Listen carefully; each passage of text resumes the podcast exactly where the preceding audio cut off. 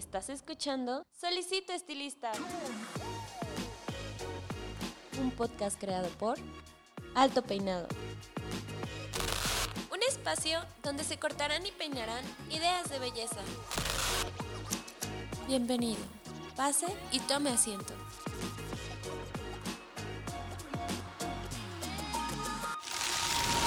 Este episodio es patrocinado por Cold Brush, la nueva herramienta de Babyliss Pro para obtener un cabello saludable. Cold Brush hidrata, suaviza y mejora la condición del cabello. Hola, ¿qué tal? ¿Cómo están? Les habla su host Paco Martínez y bienvenidos nuevamente a su podcast Solicito Estilista. Espero que se la hayan pasado eh, excelente eh, durante estas vacaciones que tuvimos de mediados de temporada. Eh, yo los extrañé mucho, espero que también nos hayan extrañado mucho y pues bueno, regresamos nuevamente a la programación habitual y comenzamos con un episodio no tan habitual porque para la gente que me está viendo en YouTube ya se puede dar cuenta que en esta ocasión mi invitado especial no se encuentra aquí conmigo, pero no importa porque eh, está eh, del otro lado de la web, ¿no? Como pueden ver ya en, YouTube, aquí en videollamada conmigo, Carlos Falcón. Hola Carlos, ¿cómo estás? Muy bien, muy bien, Muchísimas gracias por recibirme. No, muchísimas gracias por eh, darte una horita de tu tiempo para estar aquí con nosotros. Eh, también yo sé que por temas del el control estricto que tienen de, medidas de, de, salubridad y, de, y de por todo el control sanitario que tienen ahí en tu empresa, pues no puedes estar aquí. Ojalá en algún futuro eh, te extiendo la, de una vez la invitación para que en algún momento ya nos conozcamos persona a persona. Pero pues bueno, para empezar con esto, Carlos, me gustaría que la gente que todavía no tiene el honor de conocerte, pues te conozco un poco y me cuentes un poco sobre quién es Carlos Falcón. Muchas gracias Paco. Bueno, eh, yo soy Carlos Falcón, soy mexicano, llevo 18 años dentro de la industria. He hecho un poco de todo, he sido vendedor, he sido gerente comercial, he codirigido equipos de educación, he lanzado marcas, he creado marcas, he dirigido marcas. Ah, eh, me puedo eh, preciar de haber dirigido probablemente las 10, 15 marcas más importantes de la industria hasta este momento. Algunas como su, como su eh, gerente general aquí en México y otras ahora en mi nueva posición como General Manager de Beauty Care Profesional para Henkel aquí en México y Beauty Care Profesional de Henkel aquí en México comprende pues siete unidades de negocio en donde tenemos ah, pues más de una decena de marcas, la mayoría de ellas líderes en cada uno de los segmentos de mercado en los que participa. Entonces, pues eso, llevo mucho tiempo trabajando con y para el profesional del salón en México y en otros países y me da muchísimo gusto primero seguir sirviéndoles y segundo, estar invitado en esta nueva transmisión, en esta nueva temporada de Solicito Estilista. No, la verdad es que nosotros estamos, yo en lo, personal estoy muy emocionado porque, digo, todos los invitados que hemos tenido en este podcast pues son grandes eminencias, pero muchas de ellas eh, solamente son dentro de la parte práctica, ¿no? Y a mí me emociona como administrador de empresas tener a alguien que se dedique también a esta área de, la administración, ¿no? Y que haya estado eh, inmiscuido dentro del giro eh, desde, desde el punto de vista administrativo, que a veces es algo que la gente deja de lado, tiene mucho eh, la emoción por poner su, su, salón o cualquier tipo de establecimiento dedicado a la belleza y, de repente a veces dejan un poco de lado la administración, ¿no? Son a veces más las ganas que, la estrategia. Y justamente vamos a hablar de, la estrategia y sobre todo la estrategia financiera, ¿no es verdad, Carlos? Idealmente trataremos de llegar ahí y trataremos de hacerlo además en un uh, espacio y en un lenguaje que no les resulte tan aburrido como puede sonar. Eh, al final, el tema de los números, el tema de la estrategia financiera, de la estrategia de liderazgo, de cómo llevamos a, eh, cabo los planes de negocio de, un salón, una tienda, un distribuidor, eh, pues eso, son la idea general, el sueño de qué queríamos lograr con nuestro negocio el primer día que lo pusimos. Y para convertir ese sueño en realidad en el mediano y largo plazos, pues tenemos que tener ciertas disciplinas y una de las disciplinas más importantes y sobre todo más relevantes en los últimos meses desde que comenzó todo este tema de la pandemia, sin duda es el tema eh, financiero y el tema de liderazgo. Nunca un negocio en la historia moderna de la humanidad se había puesto a prueba de una manera tan compleja como se están poniendo a prueba ahorita y ojalá que lo que conversemos hoy pues sea de su interés, salgan tal vez un par de tips y que les pique la curiosidad para seguir indagando y seguir mejorando en esos dos aspectos de sus negocios. Perfecto, Carlos. Y pues eh, dijiste algo muy interesante que es hablar sobre, sobre este tema de una manera pues un poquito más coloquial, un poquito más amigable, ¿no? Para la gente que no lo sabe, yo creo que es muy importante definir de esta, de esta manera tan amigable eh, lo que es eh, la cultura financiera o, las finanzas dentro del salón de belleza, puesto que la gente escucha, ¿no? Por ahí finanzas, educación financiera y, y de repente, como tú dices, ¿no? Se bloquea, tal vez piense que es algo muy muy difícil, tal vez es algo que, incluso ellos nunca van a ver, ¿no? Ya, ya, operando, ¿no? Y obviamente desde que ya están operando debe de haber por ahí, eh, obviamente, movimientos financieros que, que, deben de estar estructurados, ¿no? Entonces, ¿qué te parece si empezamos eh, viendo qué son las finanzas, cómo, cómo es el rol de las finanzas dentro del salón de belleza y, y por qué son tan importantes? Claro que sí, Paco, muchas gracias. Mira, al final, honestamente, yo sé que cuando hablamos de eso, formación financiera y manejo financiero, eh, siempre tendemos a pensar que es esta cosa ajena a nosotros, inalcanzable, que es como un gran hueco en el universo que nunca vamos a poder interpretar. Y honestamente de lo que se trata es de qué haces con tu dinero. No va más allá, no hay que complicarse la vida. Pero sí hay ciertas reglas y estas reglas ayudan a poder entender de una manera lógica las entradas y las salidas de dinero de, sí, un salón de belleza, pero de cualquier negocio, cualquier emprendimiento sigue las mismas reglas. Y es curioso eh, que a estas alturas de la humanidad, pues ya nos pusimos de acuerdo. Hay unas normas internacionales de contabilidad que rigen cómo se maneja el dinero y cómo se registra de manera contable. No nos vamos a clavar en eso hoy no los voy a aburrir ni los vamos a asustar. Pero eh, se los quería comentar eso, para que sepan que las cosas que van a escuchar durante esta transmisión, lo mismo van a aplicar eh, en un salón de belleza que si eres distribuidor, que si tienes una tienda minorista, mayorista o si estás emprendiendo un negocio de e-commerce.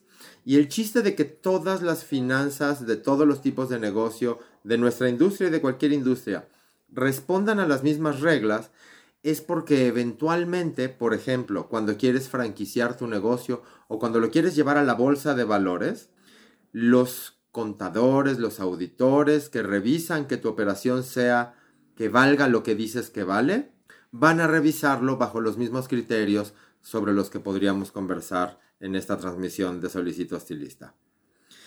Entonces, ¿De qué trata esto de las finanzas del salón de belleza o del distribuidor o de, o de la tienda? Me voy a enfocar en la mayoría de nuestra audiencia que son salones de belleza. Ah, nosotros llegamos en la mañana, abrimos el salón, lo limpiamos ah, después de haberlo limpiado ayer en la noche por este tema de higiene necesaria.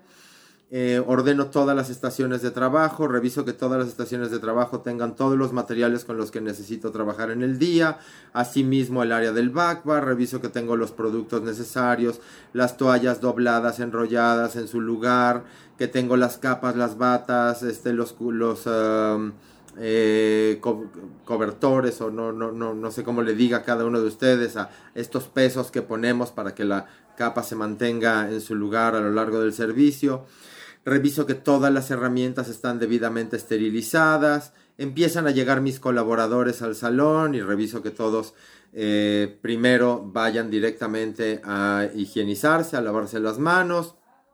Les cambio el cubrebocas para que tengan uno recién estrenado ahora que ya llegaron al salón de belleza y es el momento por fin de abrir las puertas para recibir la primera de nuestras citas. Esto que acabo de describir no es una noticia, no es una sorpresa para nadie.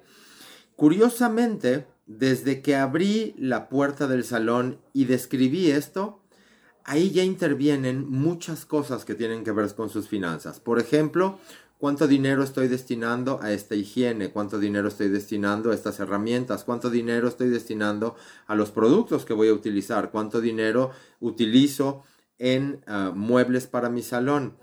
Todas las cosas que pasan adentro de mi salón de belleza, cuando lo sé entender como un negocio, tienen un impacto financiero. Esto es, todo lo que hay en mi salón de belleza me cuesta dinero o me genera dinero.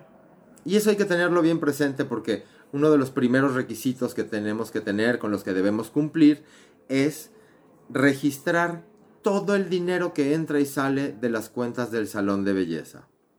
Entonces, si me siguieron hasta aquí, ahora llegó mi clienta a la estación de trabajo, eh, yo hago mi diagnóstico, por supuesto, diagnóstico capilar, del estado del cuero cabelludo, diagnostico también su estilo de vida para saber qué tipo de cortes, de colores, de, de looks, de peinados le voy a recomendar a lo largo de su visita.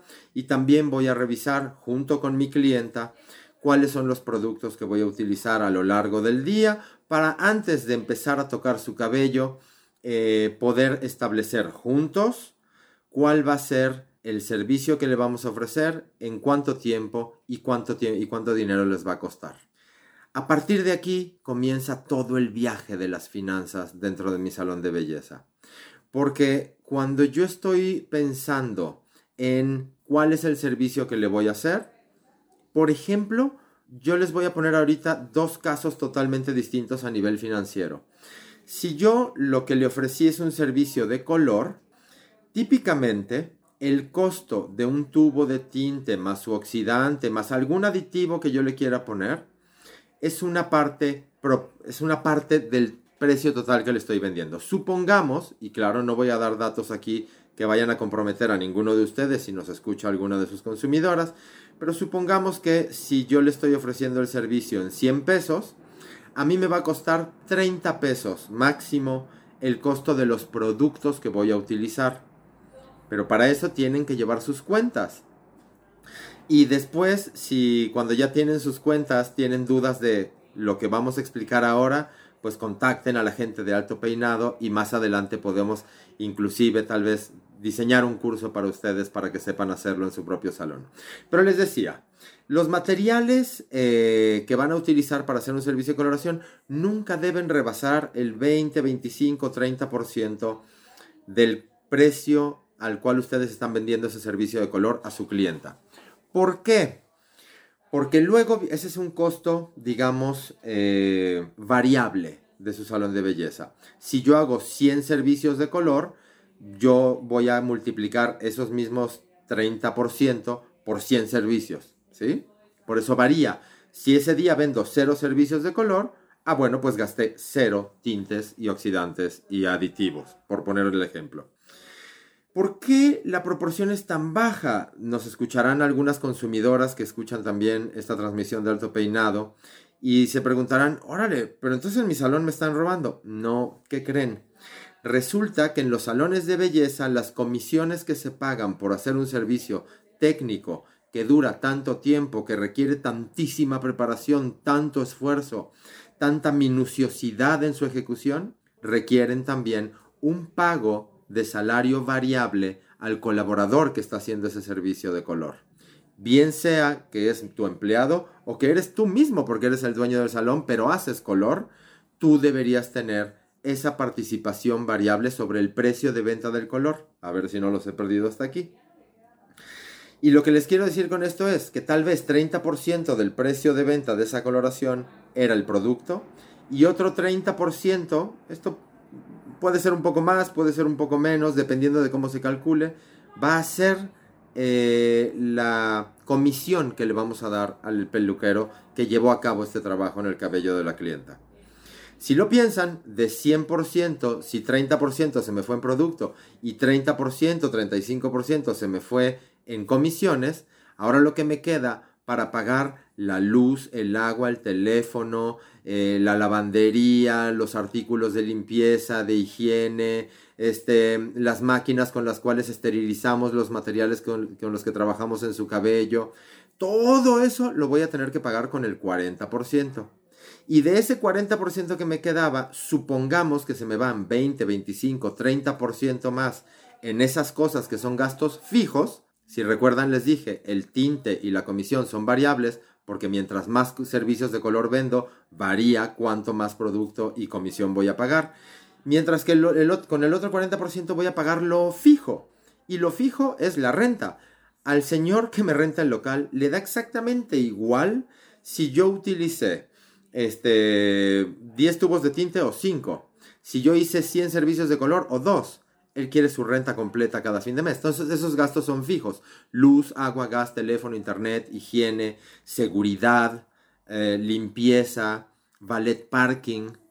Entonces, de ese 40% que me quedo, pago todos esos fijos y lo que queda después de pagar el producto, las comisiones y todos esos gastos fijos es lo que realmente me queda como dueño del negocio, bien sea para reinvertir o bien para utilizarlo y comprarme una nueva chamarra, o bien, y eso es particularmente relevante en estos momentos, y cuando digo estos momentos me refiero a los últimos año y medio de nuestras vidas, para formar un fondo de seguridad. Un fondo monetario que me permite que si yo tuviera que volver a cerrar mi local, dejen ustedes por la pandemia, porque hay un terremoto y en los terremotos a veces hay un edificio al lado mío que está dañado y no me dejan las autoridades abrir mi salón, porque hay una inundación, porque en mi salón está en una zona propensa a huracanes, porque el municipio en el que está mi salón de belleza decidió asfaltar mi calle y esta vez les tomó un poco más tiempo del habitual. Guiño, guiño. Entonces, ah, en cada uno de esos casos donde mi salón no tenga la oportunidad de traer más flujo de clientes y por lo tanto más flujo de efectivo, voy a necesitar crear un fondo de seguridad. Entonces, va de nuevo. Imaginen, de cada 100 pesos que yo recibo por un servicio de color, 30 pesos se podrían ir al producto y materiales que utilizo para realizarlo, 30% se podría ir a comisiones, imaginemos que otro 20-30% se va a los gastos fijos y lo que me queda lo puedo utilizar para comprarme un coche, lo puedo utilizar para reinvertirlo y crecer mi salón, mejorar los muebles, crear una campaña de publicidad y, o si no, para crear un fondo de seguridad para mi negocio. Y ese es uno de los dos casos, Paco, que les quería compartir eh, a grandes rasgos. Ahorita dejé para el final eh, justamente eso que acabo de decirles, que es la campaña de publicidad. Uno de los más difíciles problemas que enfrenta nuestra industria es que los salones no han aprendido a diferenciarse. Y no es fácil. Es bien complejo diferenciar un negocio de otro. Porque claro, el salón de al lado también vende corte, color, peinado, tratamientos, uñas. Eh, al final, ¿cómo me diferencio de ellos? Bueno, hay distintas estrategias que puedes seguir. Pero tienes que entender muy bien, primero, qué quieres lograr con tu negocio. Por otro lado, qué quieren tus clientes. ¿Cuál es tu tipo de cliente? ¿A qué precios vas a poner cada uno de esos productos y servicios? ¿Cuáles son las marcas que vas a recibir aquí dentro? Y de todo eso puedes crear una historia y una historia que conecta contigo a nivel personal y que también conecta con tu equipo. Y voy a ir para allá Solo antes quiero regresar a mi 30, 30, 30, 10 de los 100 pesos del servicio de color. Idealmente, en tu negocio deberías estar apartando entre el 10 y el 15% del dinero que quedó después de producto y comisiones para crear una marca, para darle valor a tu marca, para poder no solo invertir en tener un buen backing, como yo no tengo en mi casa, desde donde transmitimos esta sesión de Solicito Estilista, eh, un buen backing para que puedas hacer fotos para Instagram, para Facebook, grabar videos para YouTube, eh, crear el contenido que va a hacer que la gente te reconozca y que quiera venir a tu negocio. Entonces piénsenlo, si 30 se me va en producto, 30 se me va en comisiones de un servicio de color, y 15 se me va en eh, marketing para traer más tráfico, para hacer más servicios, para crecer mi negocio y abrir una sucursal dentro de seis meses, dentro de un año. Entonces mis gastos fijos nunca pueden rebasar el 15 al 20% de los ingresos de tu negocio. Vamos entonces a recapitular. Si tenemos 30% de uno, 30% de otro, son 60, más 15% de marketing y publicidad, llevamos 75%, más 15% que tuvieras de gastos fijos, te queda un 10% para el fondo de seguridad, para comprar tu nueva chamarra o para reinvertirlo en acelerar tu negocio para que puedas abrir la sucursal no en un año, sino en seis meses. Y eso es solo el servicio de coloración. Si pensamos, solo por darles una idea, si pensamos en un servicio de backbar, que a mí eso me maravilla, Paco, eh, yo, este, es una lucha constante que tengo, y, cuando digo lucha no es una pelea, es más bien un esfuerzo que me gusta hacer adicional. Yo siempre veo como eh, cuando vemos estadísticas, y esto seguramente resonará en nuestros amigos que nos siguen desde otros países de América Latina, siempre vemos que el mercado de cuidado capilar, el mercado de, de Herker per cápita más potente del planeta es Brasil, un vecino de aquí de la cuadra. Y curiosamente Brasil es ese número uno per cápita a nivel mundial porque tienen súper desarrollados los servicios de cuidado capilar, lo que llamamos Herker eh, en inglés. Eh, y ahí las finanzas funcionan un poquito distintas. Fíjense qué belleza.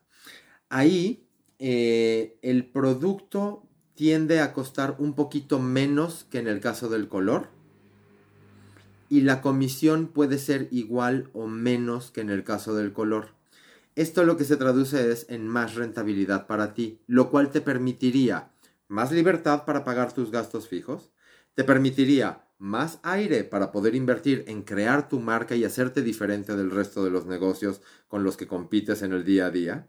Y por supuesto, te deja más dinero para crear este fondo de seguridad para que puedas aguantar el que tu salón cierre uno, dos, tres meses y te puedas ir a las islas griegas cuando hayas ahorrado tu propio dinero. Recuerda, tu dinero no sale de, de las cuentas del salón, hay que tener un salario y hay que ganar incentivos variables si es que hace servicios en el salón. Pero el chiste es, curiosamente en México no le damos la importancia y el peso suficiente a los servicios de lavacabezas y son los más rentables que podríamos estar haciendo. Entonces ahí tenemos dos ejemplos distintos de cómo tenemos que cuidar las finanzas de nuestro salón. Ahora bien, hace rato les hablaba sobre crear una marca y crear una marca no es solamente publicidad, no es solamente marketing, redes sociales y convertirte en un influencer. Crear una marca tiene un factor fundamental y este factor tiene que ver con tu equipo. ¿Realmente en tu negocio tienes un equipo o tienes un grupo de trabajo? No son lo mismo. Los clásicos dicen que la diferencia entre un equipo y un grupo de trabajo es que el equipo, eh, cuando tú sumas el esfuerzo de todos, el resultado es más que la suma de todos. Para lograr eso, el esfuerzo de liderazgo es monumental y se ha vuelto particularmente complejo en los últimos meses, insisto, desde que llegó la pandemia, por una aguda, severa falta de confianza. No sé si es su experiencia, ha sido la mía, ojalá que la de ustedes no tanto, pero yo noto, sabes, yo sigo algunos medios de comunicación, algunas redes sociales, y yo noto que de hace un año y medio para acá nadie está confiando en nadie no confiamos en la Organización Mundial de la Salud, no confiamos en el gobierno municipal, en el gobierno estatal, en el gobierno federal, no confiamos en los otros países, los gringos dicen que fueron los chinos, los chinos que salió de un laboratorio gringo, no confiamos en nadie. Y si algo puede crear una marca poderosa hoy en día, es que tu equipo confíe en ti como líder. Y cuando digo que confíe en ti como líder, no se equivoquen, este mensaje no es solo para dueños de salón o para dueños de tiendas o para dueños de distribuidores. Todos tenemos una responsabilidad de liderazgo en cada una de nuestras posiciones. A veces el liderazgo viene con autoridad y eso es lo que le pasa a los jefes. Pero todos tenemos una responsabilidad de liderazgo. Cuando vemos que un compañero está vilipendiando, está buleando a otro compañero, podemos ejercer nuestro liderazgo para decirle, hey, eso no estuvo bien y a mí no me gusta trabajar en un entorno así, te voy a pedir que por favor trates a mis compañeros con respeto. Eso es ser líder. Y ese liderazgo, cuando lo juntas con finanzas sanas, con una historia de marca potente, realmente empiezas a distinguir a tu negocio del resto de negocios, no importando el precio al que vendan los demás. Eso es lo que le empieza a dar personalidad a tu propio eh, emprendimiento, a tu salón, a tu tienda, a tu distribución. Y con eso tienes muchísimas más probabilidades de que el dinero empiece a llegar cada vez en mayor cantidad y se vuelve un proceso bien complejo, pero extraordinario para, poder explorarlo. Y esto es que cuanto más trabajo llega, más personal tienes que contratar. Entonces ayudas a tu comunidad. Mientras más trabajo llega, más impuestos tenemos que pagar. Es la ley. Pero también con eso ayudamos a nuestro país. Mientras más trabajo llega, llega un punto en el cual dices, ahora sí, de lunes a sábado mi salón está lleno durante ocho horas y es el momento de utilizar toda esa rentabilidad, ese fondo de seguridad que comentábamos y demás, para que inviertas en tu nueva sucursal. Y así se crean las grandes historias de esta industria tan linda en la que trabajamos. ¿Cómo vamos por ahí, Paco? No, excelente, la verdad, Carlos, es que digo, yo por acá estoy fascinado, espero que también el podcast escucha lo esté.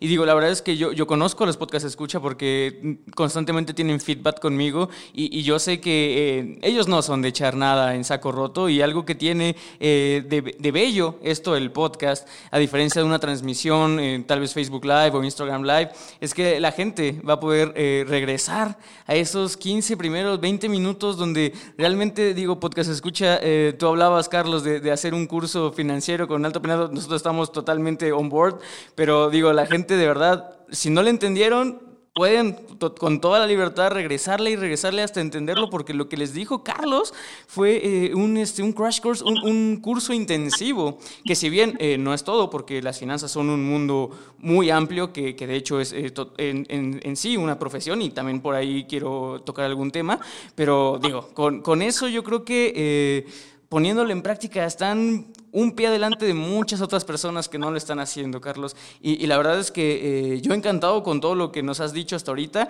Sí tengo algunos puntos aquí. No sé si quieras eh, terminar más o menos tus ideas, si pasamos a los puntos, ¿cómo ves?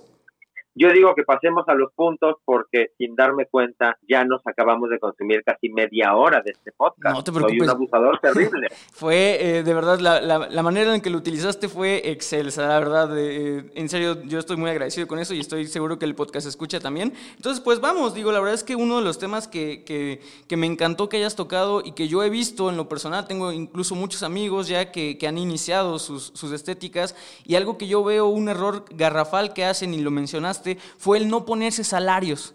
Creo que eh, eso es algo que tienen eh, de, en común eh, como, como, error muchos de, los, em, emprendedores del área de belleza, es que todo lo que genera su negocio piensan que es de ellos que piensan que lo que genera el negocio, así haya sido eh, lo, último que quedó del, colaborador, se lo echan a su bolsa. Y eso les va a dar en la torre a largo plazo, incluso a corto plazo. Y creo que es muy importante que la gente, eh, si eres dueño de, una estética, se ponga salario, se ponga un salario. Y, me encantaría que les explicaras el por qué. Bueno, eh, o sea, es medio intuitivo, ¿no? El por qué, pero... y digo intuitivo porque yo creo que para todos, cuando lo empiezas a pensar, dices, a ver, todo parece indicar que si yo pago los productos, eh, yo pago las comisiones, pago mis gastos fijos, pago la pauta de Facebook e Instagram, eh, si yo me llevo a mi bolsa, a mi cuenta de banco personal y me gasto en mi nuevo Mercedes-Benz lo que quedaba de eso, Eventualmente, cuando haya una situación como la que hemos vivido ya varias veces a lo largo del último año y medio, pues no hay dinero. Y entonces cuando no hay dinero para hacerle frente a gastos emergentes de, nuestro negocio, entonces ¿qué pasa? Bueno, me voy a retrasar en la renta un mes, con el producto otro mes, en las comisiones otro mes. ¿Y qué creen que va a pasar con el dueño del local? Hombre, va a dudar si renovarnos el contrato y probablemente en el incremento del contrato el año siguiente, pues venga un poquito más de presión del precio que él eh, quiere recibir porque él quiere tener seguridad sobre sus finanzas. Si no le pago a mi fabricante que me vende los productos, ¿qué va a pasar? Bueno, que después de un mes sin pagarle, típicamente, esto pasa en la mayoría de empresas de la industria, no me va a poder seguir surtiendo hasta que yo salga la deuda. Ni hablar de qué va a pasar si yo a mis colaboradores no les pago su sueldo fijo y no les pago sus comisiones a tiempo, completas, porque entonces ellos van a empezar a cuestionarse si estoy trabajando en el lugar correcto. Eh, mientras que, por el otro lado, si yo digo que yo voy a ganar en mi salón, yo hago un análisis de todo mi estilo de vida y yo digo que yo para vivir necesito 30 mil pesos. De ahí entonces yo me voy a poner un sueldo de 15 mil y los otros 15 mil los voy a sacar trabajando detrás de la silla, como todos mis colaboradores, y de ahí va a salir el otro, la otra mitad de mis 30 mil pesos. ¿Qué creen? Cuando ustedes ya saben que tienen que pagar luz, agua, gas, teléfono, productos, comisiones, sueldos, impuestos, y además tienen que pagar 30 mil pesos para ustedes, ese se vuelve su nuevo objetivo de venta. Y a partir de ahí es bien fácil. Ustedes son, todos los negocios del mundo vivimos de tres maneras de traer dinero a nuestro negocio. Más clientes, más frecuencia de compra o más tickets por compra. Entonces, cuando ustedes ya saben cuánto es lo que necesitan para que su negocio viva bien, para que sus colaboradores ganen bien y sean felices y vengan a trabajar contentos, eh, y cuánto necesitan ustedes para pagar el estilo de vida que ustedes merecen, porque por eso son emprendedores, entonces ahora ya tienen un objetivo de venta. Y cada mes, cada semana, cada día pueden decidir si van a hacer alguna estrategia para atraer más clientes o para que sus clientes actuales regresen cada menos tiempo, o bien para que cada cliente que llegue podamos hacer un ticket más alto, por ejemplo, a través del diagnóstico capilar y de personalidad y de estilo de vida. Entonces, el sueldo no solo puede, es decir, ponerse un sueldo y, una comisión dependiendo de sus labores dentro del salón. Claro, no te puedes poner comisiones si tú no hiciste el color, ¿no? Pues esas comisiones del que lo hizo. Pero que luego vale aclararlo, ¿no? Luego somos muy creativos en cómo nos asignamos dinero en nuestros negocios. Eh, pero mi punto es, si tú eh, por un lado cuidas eso, entonces te aseguras que el dinero que quedó al final sí sea para tu fondo de seguridad, sí sea para reinvertir en tu negocio o sí sea para crecer una cuenta de ahorros en el banco que luego te permita abrir una sucursal, cambiar los muebles, traer a un peluquero famoso de... Eh, Alemania para que, para que este, hacerle publicidad a tu salón. Todo eso sale de ese dinero que quedó después de pagar todos los gastos de tu negocio y tu propio gasto. Pero eh, lo que no debemos es tomar el dinero de, de, la caja que sobró después de hacer los pagos, porque entonces nunca le damos viabilidad a nuestros sueños. Y si se acuerdan, de ahí comenzó esta conversación. ¿Qué soñabas el primer día cuando abriste tu salón de belleza? ¿Qué tan cerca o lejos estás de cumplir con esa meta? Y entonces pues se detonan otras preguntas y es cómo logro llevar esto a la realidad en el día a día, eh, tomando en cuenta que, bueno, si trabajo detrás de la silla tengo poco tiempo para aprender todas estas cosas. No es fácil, Paco, no es fácil, pero bueno, por ahí va el tema del sueldo. Sí, claro, no, y la verdad que bueno que, lo dejamos en claro, porque insisto, como tú dices, para mí se me hace que es muy intuitivo, pero pues evidentemente ya en la práctica y conociendo tantas historias, pues ves que, no es así, ¿no? Y también eh, justamente hablando de, de, estas historias, ¿qué opinas, Carlos? Digo, tú aquí ya nos has eh, dejado ver muchísimas estrategias para crecer, ¿no? No solamente creando una marca, creando un equipo, eh, poniéndole más atención a ciertos servicios que tal vez se dejaban de lado como, como el, beauty care. Pero, eh, ¿qué opinas de esta? Pues no sé si sea algo mexicano, no sé si pasa en Latinoamérica, pero es como casi una tradición que en cuanto se buscas manejar estrategias financieras, lo primero que hacen hablando de, costos es eh, en busca de, agarrar más mercado, en busca de vender más, pues es castigar al, precio, ¿no? Se van siempre sobre costos, eh, siempre sobre, sobre, sobre sueldos, no sé, como esas, estas estrategias de castigo, de, recortes, eh, que a veces yo siento que son un tanto injustas y que tal vez eh, no llegaron en, en, el momento adecuado y que pudieron haber existido antes otras estrategias previas a esa, ¿no? Híjole, buenísima pregunta porque al final yo creo que todos los que manejamos un negocio, sea propio, como en el caso de nuestros escuchas, o sea, seamos empleados de un negocio que tenemos que rendir cuentas sobre las finanzas del negocio, eh, sí, es verdad, siempre, siempre hay una tentación de jugar con el precio, pero muchas veces lo que terminamos haciendo, jugando con el precio, es dañando el valor de nuestra marca. Porque cuando tú acostumbras a tu consumidor a que compre tus productos y tus servicios cuando tienes precios más bajos, lo que haces es que estás, pues eso, dándoles la excusa para que cuando vuelves a tu precio normal, el precio con el cual tu negocio vive mejor, el precio con el cual tus colaboradores ganan mejor, el precio con el cual tu negocio tiene viabilidad a mediano y largo plazo, desaparecen. Entonces, Insisto, si lo piensan, eh, una manera de crecer es traer más clientes nuevos. Para traer más clientes nuevos hay que invertir. Para invertir vas a necesitar dinero. Si juegas solo con precio, no vas a tener liquidez para atraer clientes nuevos. Y entonces ahí se fue una de las tres opciones de flujo de efectivo que te decía que podías traer para tu tienda, para tu distribución o para tu salón de belleza.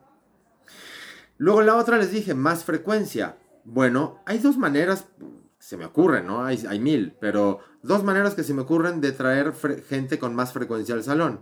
Una, la tradicional, la que mencionaba Paco, ofréceles un descuento si regresan a las cuatro semanas. Pero la otra es, ¿por qué no a las cuatro semanas le agregas valor adicional a tu cliente? Y con esto me refiero a que tal vez vas a hacerle una consulta que antes no hacías o que tal vez tienes unos productos que no han rotado bien en los últimos meses y que los podrías aprovechar a costo para reflejarlos en un servicio que salga más económico, aunque tú sabes que de otra manera ese producto lo ibas a tener en tu bodega hasta que, se, hasta que caduque y desaparezca de, tu inventario. Eh, agrega valor, no bajes el precio. De hecho, no sé si lo saben, y, y Paco lo preguntó de manera inteligente, que él no sabe si esto pasa en el resto de América Latina. Yo creo que lo tiene bastante claro, es un chico más listo de lo que este, quiere hacernos suponer, pero no sé si saben, pero México es probablemente el país más desvalorizado de la peluquería en América Latina. Lo que cobramos por un servicio de color en un salón promedio en México es muy inferior a lo que cobra un salón promedio en Perú, en Chile, en Argentina, en Brasil, en Colombia, en Costa Rica, en Panamá. Y esto es por esta tendencia de no valorar lo que nosotros hacemos como profesionales del salón. Y permítanme que me haya incluido en tan honoroso eh, grupo, honrado grupo eh, de los profesionales de salón, pero después de 18 años me siento parte de esta comunidad y me duele, me duele mucho saber que en México el propio profesional del salón valora tan poco su propia profesión. No jueguen con los precios hacia abajo, jueguen con los precios hacia arriba, pero preocúpense de que en cada etapa, en cada movimiento que vive un consumidor final adentro de sus lugares de trabajo, adentro de sus salones de belleza, ese consumidor final esté recibiendo valor agregado cada minuto de su visita. Y para eso no tienen que meterle más lana, solo tienen que meterle más coco y tantito más corazón. Perfecto, ¿no? La verdad es que creo que fue una eh, excelente respuesta y que aparte da, pie a otro de los temas que tenía, Carlos. Eh, hablaste sobre la desvalorización que se tiene uno mismo, ¿no? Y creo que, eh, digo, lamentablemente creo que entró este tema un poco tarde en la plática, pero sí quería dejar algo, algo en claro. Digo, tal vez tú no lo sepas, Carlos, pero el, el tema que fijamos y que la gente ya lo está viendo, lo está leyendo como título, es finanzas y liderazgo, ¿no? Y, y me encantó el, el tema porque porque creo que deja ver mucho lo que hemos visto, pero creo que a veces eh, al leer algo, y eso te lo digo como creador de contenido, tenía miedo de que al poner la palabra liderazgo eh, haya por ahí algún colaborador o haya por ahí algún cliente que diga, mm, ese podcast no es para mí, no lo voy a escuchar, pero, pero yo sabía y estoy seguro que el podcast escucha es listo y, se quedó hasta aquí, ¿no? Y evidentemente creo que también es, un tema que cuando hablamos de, finanzas y estrategias, eh, mucha gente dice, ah, eso es para el, el patrón, ¿no? Es para la gente que lo lleva, ¿no? Y, evidentemente ellos dejan y se dejan ir. Y, tú dijiste algo muy chistoso, eh, que, que, fue esto de cómo la gente a veces se pone creativa para el cobrar. Y digo, yo sé que entre tú y yo lo dijimos como entre broma y broma, pero bien dicen que entre broma y broma la verdad se asoma. Y sí, sabemos que yo estoy seguro que ningún podcast escucha es de esos patrones que se pasan de listos, pero también hay, hay que dejar en claro que las finanzas eh, del salón también deberían de ser un poco de incumbencia del colaborador, porque como tú bien lo decías, se, tienen que dejar fijados o el colaborador en busca de dignificar su trabajo debería de eh, pedir o solicitar un, un, porcentaje justo, ¿no? un porcentaje digno de, de lo que le corresponde, ¿no? ¿Cuál crees, si tienes por ahí algún porcentaje en mente, que la gente busque? Porque también eh, si empiezas a ver que, tu salón ya puso franquicias, que empezaron a subir los precios y te sigue tocando eh, la misma comisión, pues tal vez no esté tan bien, ¿no? ¿Cómo lo ves, Carlos? Bueno, eh, mira, yo tengo la enorme fortuna de que ahorita dirijo probablemente al grupo de profesionales eh, desde el punto de vista de fabricantes de productos para belleza, aquí en México, pues el grupo más talentoso, el más potente, el que, el que más vende en este país. O sea, vendemos casi el doble que nuestro principal competidor. Y digo esto porque si ustedes creen que yo por ser el jefe o mi jefe por ser el de todos nosotros, vamos a tener todas las ideas y todas las soluciones eh, y que así van a llegar a ser líderes de algo, les tengo noticias y son duras. No, no, nadie, nadie, ninguna empresa, ninguna organización en el mundo ha logrado volverse líder de nada por la cabeza. Típicamente es por un trabajo en equipo. Y digo esto porque, bueno, Paco lo llevó por un lado eh, que, que tiene mucha lógica, que es el tema de la compensación de los equipos y donde a veces yo digo, ay, mi jefe este, pues cada vez cobra más y yo sigo con el mismo dinero que siempre. Bueno, ten la conversación con tu jefe, sé líder. A eso me refería hace rato. Los líderes no son los jefes, los líderes somos todos. Conversa con tu jefe, lidera la conversación, háblale de hechos, hechos concretos. Jefe, hace un año yo ganaba esto y el precio del color era este. Ahora el precio del color es más alto y yo sigo ganando esto. Esos son hechos, es incontrovertible, no hay discusión. Después de que le hables con hechos, le estás dando retroalimentación, no sé si lo notan, y de hecho eh, un muy muy buen amigo, eh, socio también, me decía, eso no es retroalimentación, es futuroalimentación. Ahora les voy a explicar por qué es el futuroalimentación. Decía, primero hechos concretos, no hay discusión. Lo segundo, explica qué impacto tiene y cómo te hace sentir. Parte de ser líder también es saber mostrarse vulnerable. Entonces, en ese sentido, le puedes decir, y yo siento que estoy siendo menospreciado dentro de tu empresa, dentro de nuestra empresa, y eh, a mí esto me hace dudar de si tengo futuro aquí. Me gustaría que me dieras retroalimentación para saber si tengo futuro dentro de tu empresa, ¿no? Y después vas a tener que tratar de llegar a un plan de acción. ¿Qué podemos hacer para que yo no tenga esta sensación y para que revisáramos entonces la proporción entre precios y comisiones que yo estoy ganando? Y dependiendo de sus respuestas, probablemente vas a salir, idealmente casi siempre vas a salir eh, con un plan de acción, de unas medidas que vas a tomar a futuro. Si así fuera, entonces esta conversación ya no se trata de lo que pasó con los precios y las comisiones, esta conversación ahora se trata de lo que queremos que pase y de cómo va a pasar y de qué rol juego yo y qué rol juegas tú. Entonces aquí la retroalimentación se vuelve futuroalimentación. Eso fortalece al equipo, el poder tener estas conversaciones de manera abierta. Pero para que ninguna parte se sienta lastimada, señalada, perseguida, acusada, es importante hablar de los hechos. No de, jefe, tú subiste los precios y me dejaste la misma comisión. No, no se trata de tú me subiste el, precio y no me subiste la comisión. Se trata de el precio subió, la comisión se mantuvo igual. No se trata de lastimar a tu jefe, no se trata de lastimar a tu colaborador cuando das retroalimentación o futuroalimentación a tu colaborador. Se trata de identificar los hechos. Y cuando nos podemos enfocar en los hechos y no en la otra persona, protegemos a la otra persona y nos aseguramos de no hacerle daño y nos aseguramos de que nuestro negocio va a tener viabilidad en el futuro. Todo se trata del mediano y largo plazo.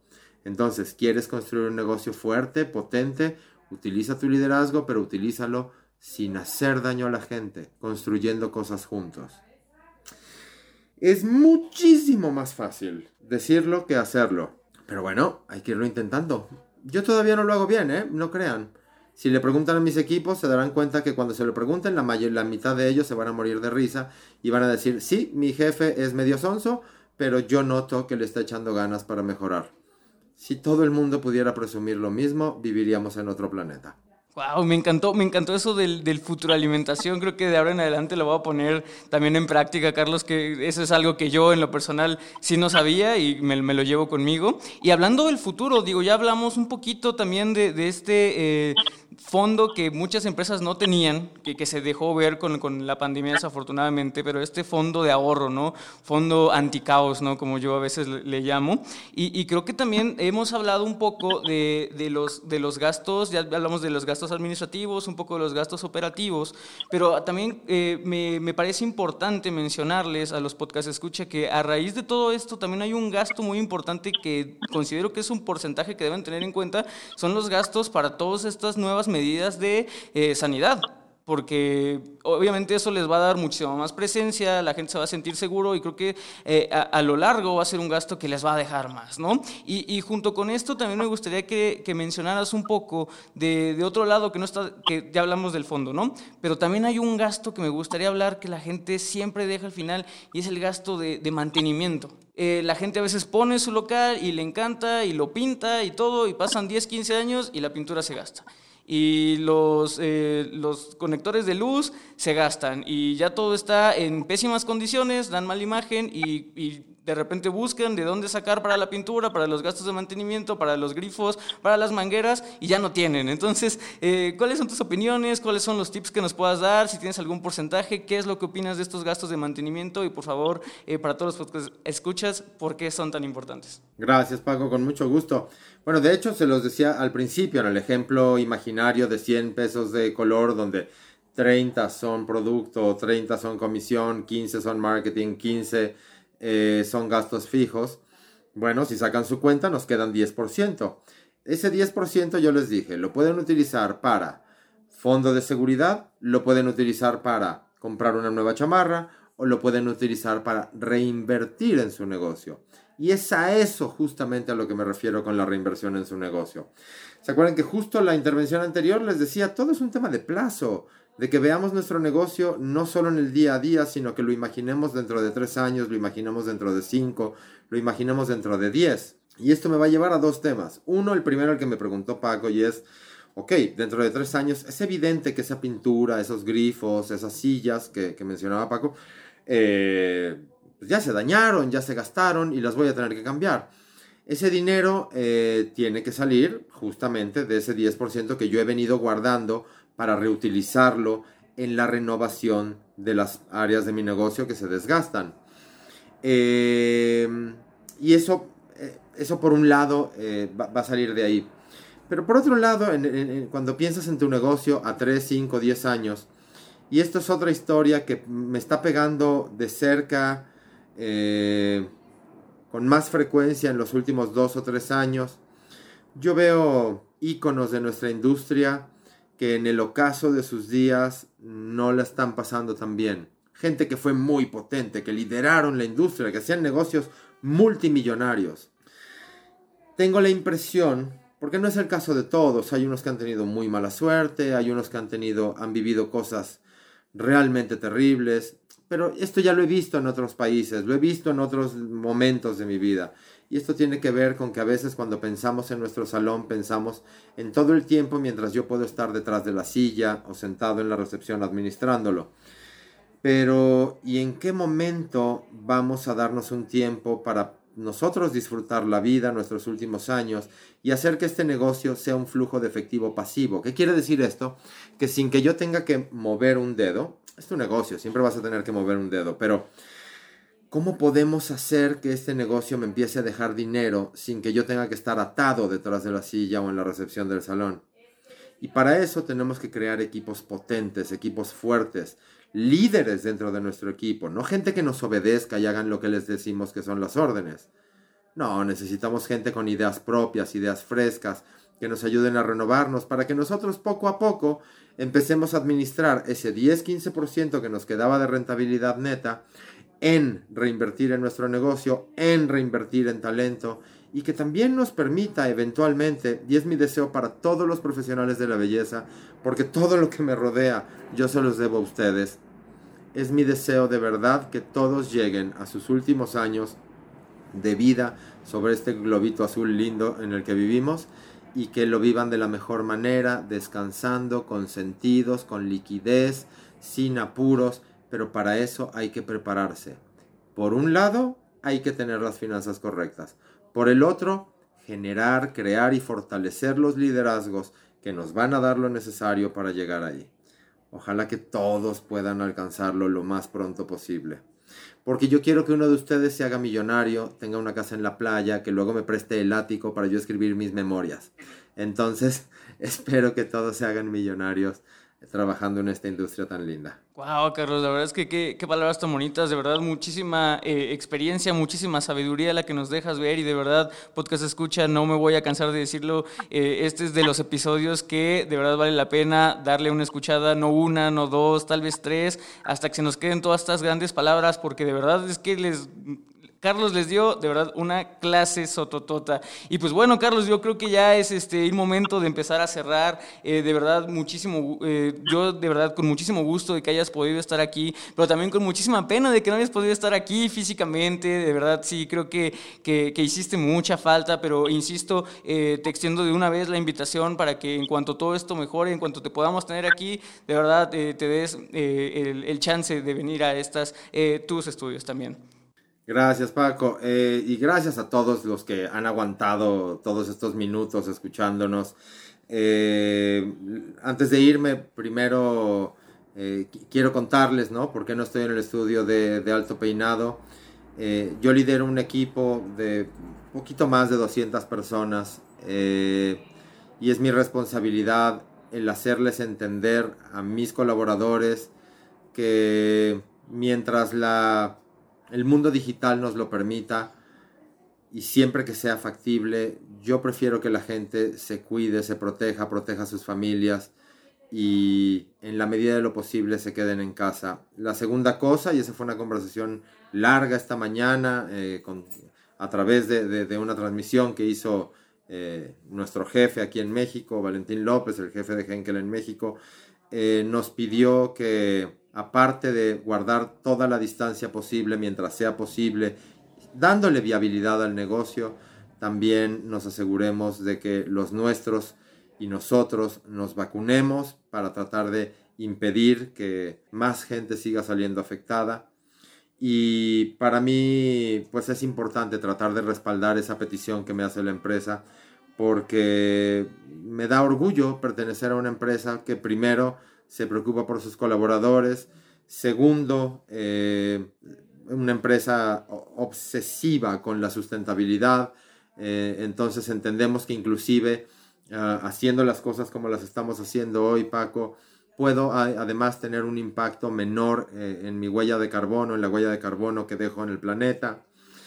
Y, ya para, terminar esta última intervención, eh, primero agradecerte, agradecerle al público que nos ve y ah, sobre todo, sobre todo, sobre todo agradecer a los líderes, a los equipos, a los colaboradores de Cool, de Hydra, de Color Art, de iPro, de Schwarzkopf, de Tequitali, de Pravana, de NBC, de Sense Science, de Sexy Hair, de Pivot Point, de Patricia School y de la futura Academy of Hair, de todos mis equipos de Pravana, no sé si los mencioné, mis queridos Pravanas, que los miércoles arranco las mañanas con ellos. Gracias a todos ustedes por estar haciendo lo que están haciendo. Eh, llevan en su peso la responsabilidad de impulsar esta industria a su mejor versión. Entonces, gracias a mis equipos por permitirme ser parte de ese equipo y hacer lo que nos toca para llevar esta industria donde merece. Y para todos los profesionales de salón, de las tiendas, distribuidores que nos están escuchando en esta transmisión, no lo duden.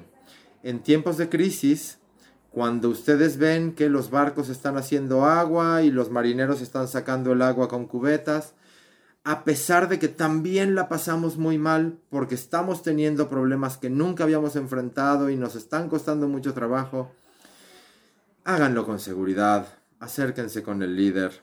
Es un gusto poder atenderlos. Muchas gracias a todos los que nos escuchan y gracias, por supuesto, a todo el equipo de Alto Peinado y de Solicito Estilista. No, muchísimas gracias a ti, de verdad, Carlos, y también en nombre de, Alto Peinado, tú ya sabes que aquí también está conmigo Ana María y Francisco, pues también permíteme felicitarte por eh, realmente poner el ejemplo de lo que es un líder y como tú dices, eh, si se le pide a, los trabajadores y colaboradores que no salgan, que guarden medidas y poniéndolo tú en, ejemplo, de verdad, eh, felicidades, gran aplauso a ti en nombre de Alto Peinado. Y y pues nada, también me gustaría que así como, como ya mencionaste a todas las marcas que conforman Grupo Henkel, pues si por ahí tienes algún anuncio, algún proyecto nuevo, algo que podamos saber, digo, este es, es, totalmente tu foro y si quieres ahorita anunciar algo, pues es el momento, Carlos. Te lo agradezco mucho, Paco. Hay muchísimos planes que hay ahorita eh, en mente. Eh, somos eh, la punta de lanza de un plan estratégico de desarrollo de Henkel Beauty Care profesional para América Latina. Eh, pero eso, estamos apenas en el proceso de creación. Muy pronto espero poder venir por acá y, contárselos, contar con el apoyo de ustedes, de, su público, hacerlos parte, por supuesto, de todo esto. Eh, Alto Peinado nos ha acompañado en varios momentos importantes para nosotros este año, en, la, en el lanzamiento de una coloración sin amoníaco, eh, dentro de Natural Beauty Care de NBC, el Zero Essence Color. Nos acompañaron también en el lanzamiento simultáneo con otros medios de comunicación de Designer Color, la nueva versión, la versión moderna, sustentable, con menor impacto ambiental de Tech Italy. Eh, y yo sé que nos seguiremos acompañando en proyectos por venir. Gracias por la invitación, Paco, tanto a darles mensajes eh, como para estar hoy aquí con ustedes. Espero que se hayan entretenido, que sea interesante y, conversen entre ustedes, conversen con Alto Peinado y les aseguro que todo aquello que necesiten para que su negocio sea exitoso, ah, por ejemplo, cuando hablábamos de los cursos hace rato, lo que puedan necesitar, avísenos, como les decía, tengo una docena de marcas en siete unidades de negocio a través de todos los posibles canales a través de los cuales se manejan productos profesionales en este país. Lo que sea que necesiten, tengo el equipo correcto para podérselos dar eh, dentro de la medida de nuestras posibilidades siempre pueden contar con mi equipo y conmigo. Pues perfecto, yo creo que ya sin nada más que agregar, Carlos, pues nada más me queda eh, despedir este podcast. Ya sabes, quédate tantito conmigo aquí en la transmisión en lo que despedimos. Y pues nada, muchísimas gracias nuevamente a ti, Carlos. Muchísimas gracias a usted, Podcast Escucha. Estoy 100% seguro que este va a ser uno de los episodios que más vamos a ver. Espero que así sea, espero que se lo pasen eh, a, su, a todos sus amigos que estén dentro del giro. Y eh, pues... Ah, claro, perdóname. Eh, me pasaron aquí un mensajito de recordarte que fuiste padrino de, este inicio de temporada. Y, pues nada, eh, de verdad creo que mejor padrino no pudimos haber tenido, Carlos. Entonces, nuevamente, muchísimas gracias. Muchísimas gracias a usted, Podcast Escucha. Y, ¿por qué no? Obviamente, muchísimas gracias al patrocinador Babilis. Pero yo fui Paco Martínez. Recuerden que la belleza la hacen ustedes. Qué bueno que ya regresamos, de verdad los extrañaba. Nos vemos la siguiente semana. Hasta luego. Esto fue Solicito Estilista, un podcast creado por Alto Peinado.